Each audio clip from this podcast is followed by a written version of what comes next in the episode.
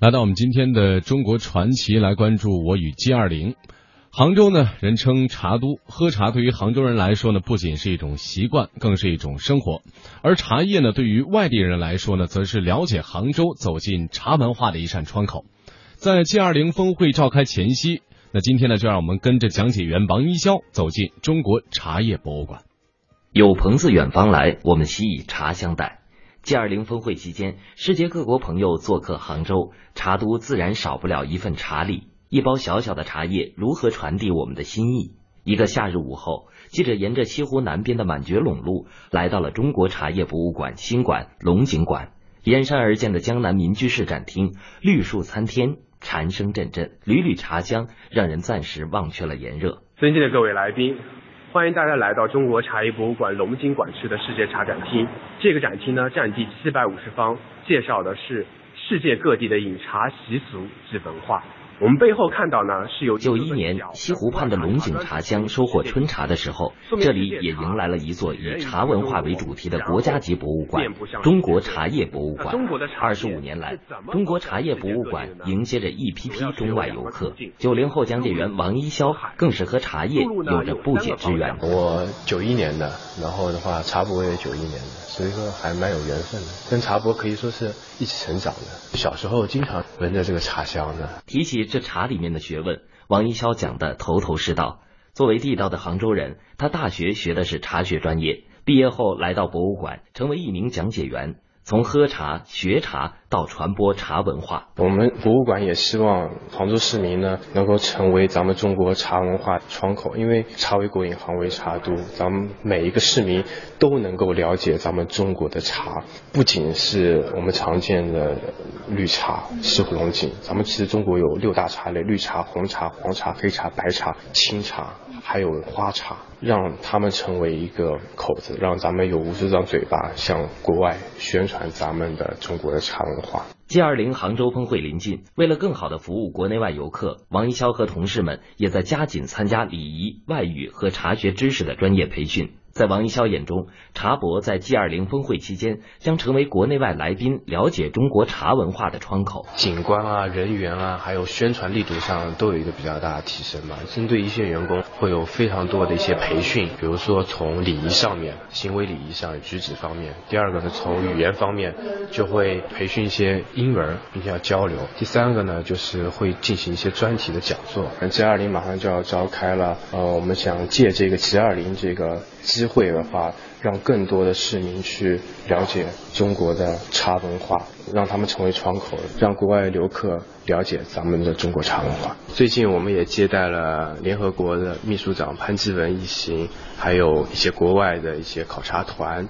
那 G 二零前后呢，也会有更多的这样的考察团到咱们博物馆来参观，了解一下咱们中国的茶文化。在中国工程院院士、茶学专家陈宗茂看来。作为中国茶叶的一个代表，西湖龙井将是 G 二零期间赠送给各国来宾最好的礼物之一。中国的茶叶呢，在世界上非常有名，但是龙井呢，可以作为中国的一个茶叶的一个代表。上次尼克松到中国来，我们周恩来总理送给他的也是这个茶。这次 G 二零肯定。我们的这个主人肯定要给给送给他们这个 G 二零各国元首这个龙井茶叶，所以说龙井茶叶呢，我想，呃，确实是一项非常好的一个，也是个食品，也是文化。茶为国饮，杭为茶都，而即将到来的 G 二零杭州峰会，更是一个让西湖龙井走向全世界的好机会。如今的西湖龙井茶，更像是一个传播中国文化的使者。陈宗茂，所以说亚洲到欧洲到非洲这么大一个一个领域，就“一带一路”，这些国家就都会愿意喝茶的。那么就是说，通过“一带一路”，通过这个 G 二零会议，给这些首脑过来之后，这样的话，我觉得给我们这个整个经济是一个很大的很大的一个促进啊。另外，当对茶叶，我想也会有很大的帮助。中国呢是茶的故乡，中国人饮茶据说是始于神农时代了。同时呢，茶文化也是起源于中国。那接下来呢，中国传奇我们就跟随记者一起来品味禅茶一味。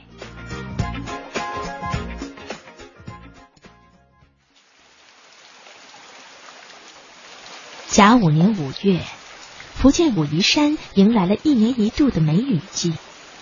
绵绵细雨制造出的氤氲之气，把天地城围拢起来，浓郁而又神秘。武夷山天心禅寺，天亮居士一如往常般泡茶饮茶，一机一壶一香一卷，窗外屋内浑然一体，悠然自在。造州河上的吃茶去，啊，那么多的典故，任何事情都要自己亲力亲为。一个茶，你喝出一个味，我喝出一个味。反正你都能认，你都是自己的感受，所以提到这个。在中国人眼中，茶与禅似乎有着天然的亲密关系。正所谓禅茶一味，佛是茶的升华，茶是佛的禅心。天亮居士因茶识佛，因佛上山，十几年在寺院禅茶院，让他有机会。有了更多的顿悟。相传，公元前五十二年，吴理真在四川蒙顶山种下七株茶树，开创了世界上人工种植茶树的先河。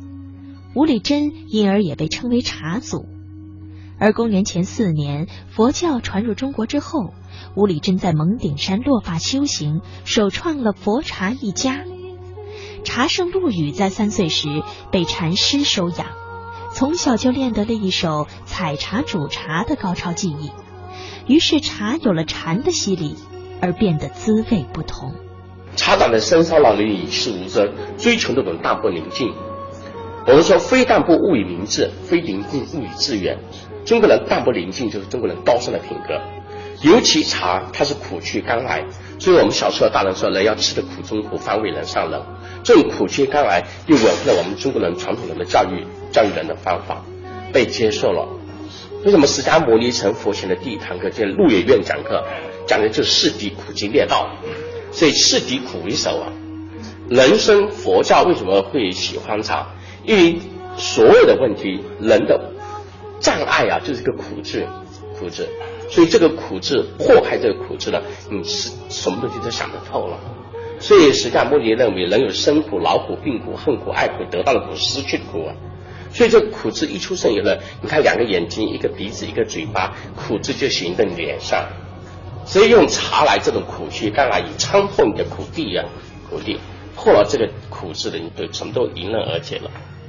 或许正如武夷山旅游局长所说，之所以人们乐于将茶和禅放在一起，是因为二者之间的诸多共同之处。佛与茶的共同诉求是心。是顿悟，是自我修行。佛文化中凝注着深沉的茶文化。佛教为茶道提供了凡我一如的哲学思想，深化了茶道的思想内涵，使茶道更具神韵。佛为众生察运万象，佛度俗人茶净苍生。一佛一茶如水光山影，自然相生。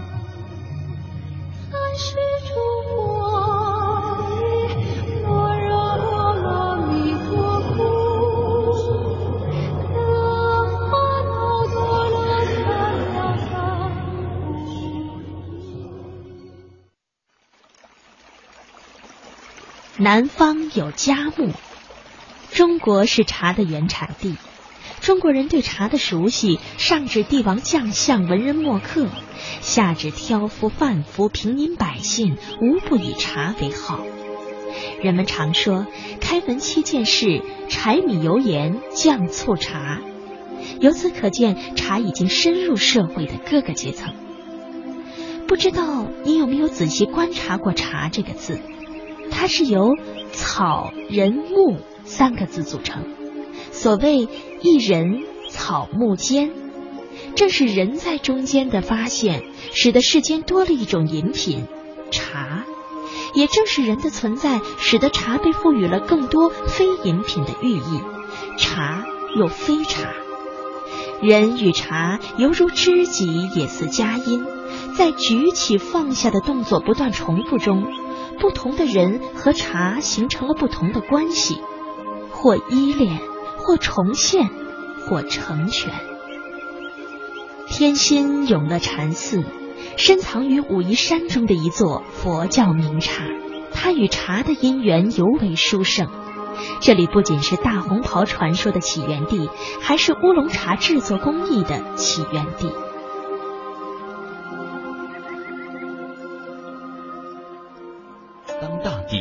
还在朦胧的睡意中，相传一位书生披着朝霞，踩着晨露，穿梭在绿意欲滴的茶园间，来到了碧水丹山泼墨凝武夷岩茶的发源地武夷山。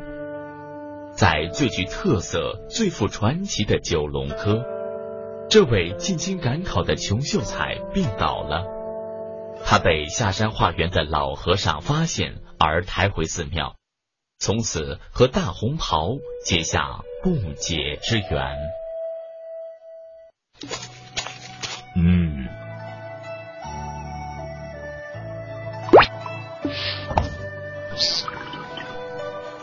把它喝下，病就会好的。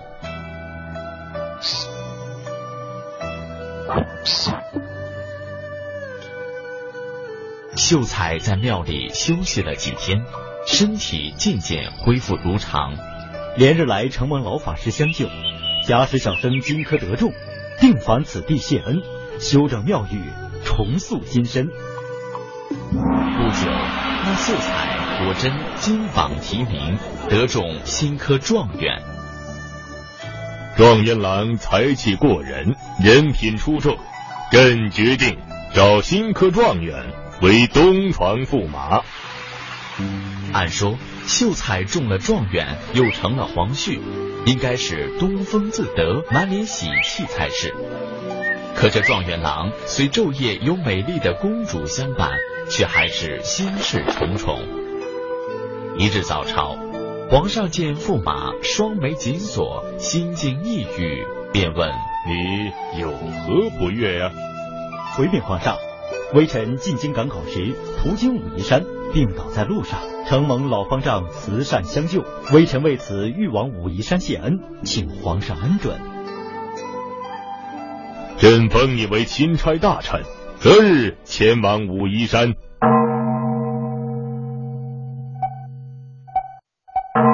钦差大人即将到访，快焚香点烛，布置寺院。恭候钦差大人亲临。当时我落难于此，承蒙方丈相救，给我喝下了一碗茶解我病痛，我才得以进京考取功名。我佛以慈悲为怀，钦差大人言重了。不知当时方丈给我喝下的可是此茶？嗯，没错，确是此茶。这茶如琥珀一样光亮，明澈见底，芳香飘逸，并有一股兰花的幽香味，沁进心肺。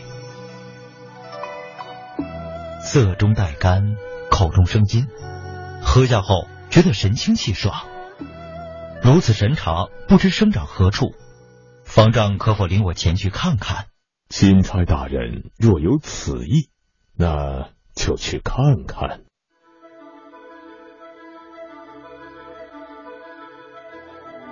真是天生地造的巧啊！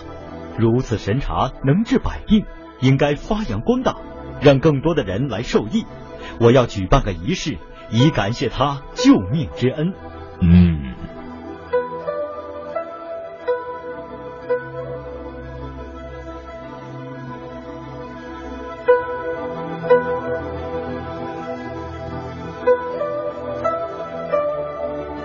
我今日能够红袍加身，成为驸马，都与你有莫大的渊源。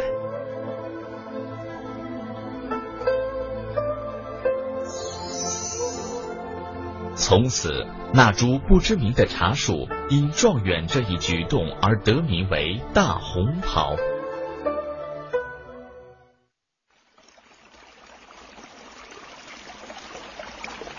使之九曲外。又有南山南，深邃更显豁，深黄以烟蓝。天心寺依山而建，掩映在一片竹林之中。雨中的古寺更加仙气飘然。拾级而上，未进院内，已闻茶香。对，首先我们这里是禅茶，就是说我们尽量以一个平静心、一个一个平和的一个状态去面对客人。武夷山天心禅寺禅茶院，一位女居士正在为有缘人展示禅茶的魅力。或者太过于被，感悟。在大学里面有，就是说有接触到一些经，比如说六祖坛经，嗯，觉得里面就非常好，觉得这个禅宗是一个非常。妙的一个东西，嗯，然后就来来到了这里，嗯，刚才你也提到了在大学的时候接触呃接触到了一些经书，那么你觉得在嗯做禅茶的过程当中，里面有没有一些这种道这种方法是和经文当中的话有异曲同工的地方？因为我感觉啊，这个佛家这么喜欢茶，特别是禅茶一味的时候，它一定有一个相通的东西和相同的地方。你觉得这个是什么？是什么？嗯，是本真吗？茶也是本真的，没错。对，可不可以说就人来说的话，你在每一个当下的每一个念头，嗯，都要是最真实的。那就是活在当下。没错，就是说你会人很多时候可能做一些事情的时候会受环境的一些影响。其实静的话，我觉得。可能更多的应该是一个内心的静。如果说周围的这个安静环境的安静是随处都可以找到的，但是内心的那种安静，对，所以呃，我们要经常锻炼自己，嗯，有意识的去锻炼自己。比如说人多的时候，我现在最想干什么？啊，比如说有很多人，那么我在这个当下是我是想做什么？我只是想静静的喝一杯茶就可以了，不用去管别人在在讲什么。那个时候，你那个当下你就静下来了，而不是说去听别人在讲什么。其实，其实自己并不一定会关心，或者是看别人在干什么。其实不如看看，回头看看自己在想什么。佛家不是讲眼耳鼻舌身意六根六识啊之类的。嗯，会经常没有吃茶的人一个人坐下来泡茶，然后对享受你的那份孤独吗？没错，会有的时候会。嗯，那在那个时候，你觉得那是一种什么样的状态？嗯，自在。人最难得的就是自在。嗯嗯，说实话，就是刚才在你提到就是那一刻静下心来，然后坐在这儿的时候，尤其是现在人非常的少，我都会有一种感动。那么，如果是你一个人坐在这里，在泡茶、斟茶、品茶的过程当中，有没有就会？不知不觉的自己就会流下眼泪，或者是很动容的那一刻。没错，我刚过来的时候是有这种状态。很多时候，你甚至听别人讲某些话，触动自己的内心，都会流下泪来。或呃，地方有，我记得有一次听师傅在讲讲一些跟大家在讲，对我们这边叫开示啊，讲一些佛法之类的。然后他们会跟他们会听到某某一句话，某一句话的时候，嗯，你就会觉得。就刚好触动自己的内心，就是说最柔软、最脆弱的地方，在那个时候你就嗯流下泪来。有人说人受伤的时候会流血，那心会受伤的时候，心受伤的时候就会流泪嘛。其实流泪也是一种给自己治病的一种方式。因茶识佛，因佛上山，这两个人的命运都因为茶禅。而改变。